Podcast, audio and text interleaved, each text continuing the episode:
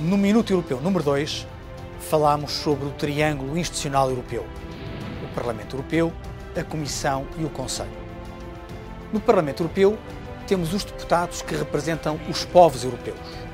Na Comissão Europeia, temos os comissários que representam o interesse comum e no Conselho temos os ministros que representam os Estados. Mas os ministros não estão destacados em Bruxelas de forma exclusiva nem permanente. Então, quem representa Portugal entre as reuniões ministeriais no Conselho? Quem é que defende os interesses do Estado português junto das outras instituições? É essa a função da REPER. A REPER é a representação permanente de cada Estado-membro junto da União Europeia. A REPER é uma espécie de embaixada junto das instituições europeias.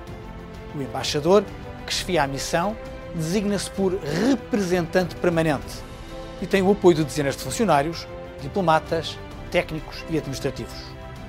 Em cooperação com a administração pública no seu país, defende e transmite as posições nacionais. A Reper de Portugal situa-se convenientemente junto das três instituições. Dispõe de site próprio, com os contactos diretos de todos os seus funcionários, assim como uma secção dedicada às oportunidades profissionais na União Europeia.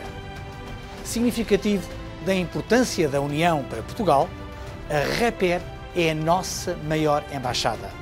Muito abaixo, em termos de recursos humanos, temos as embaixadas junto dos Estados Unidos ou de Espanha, por exemplo.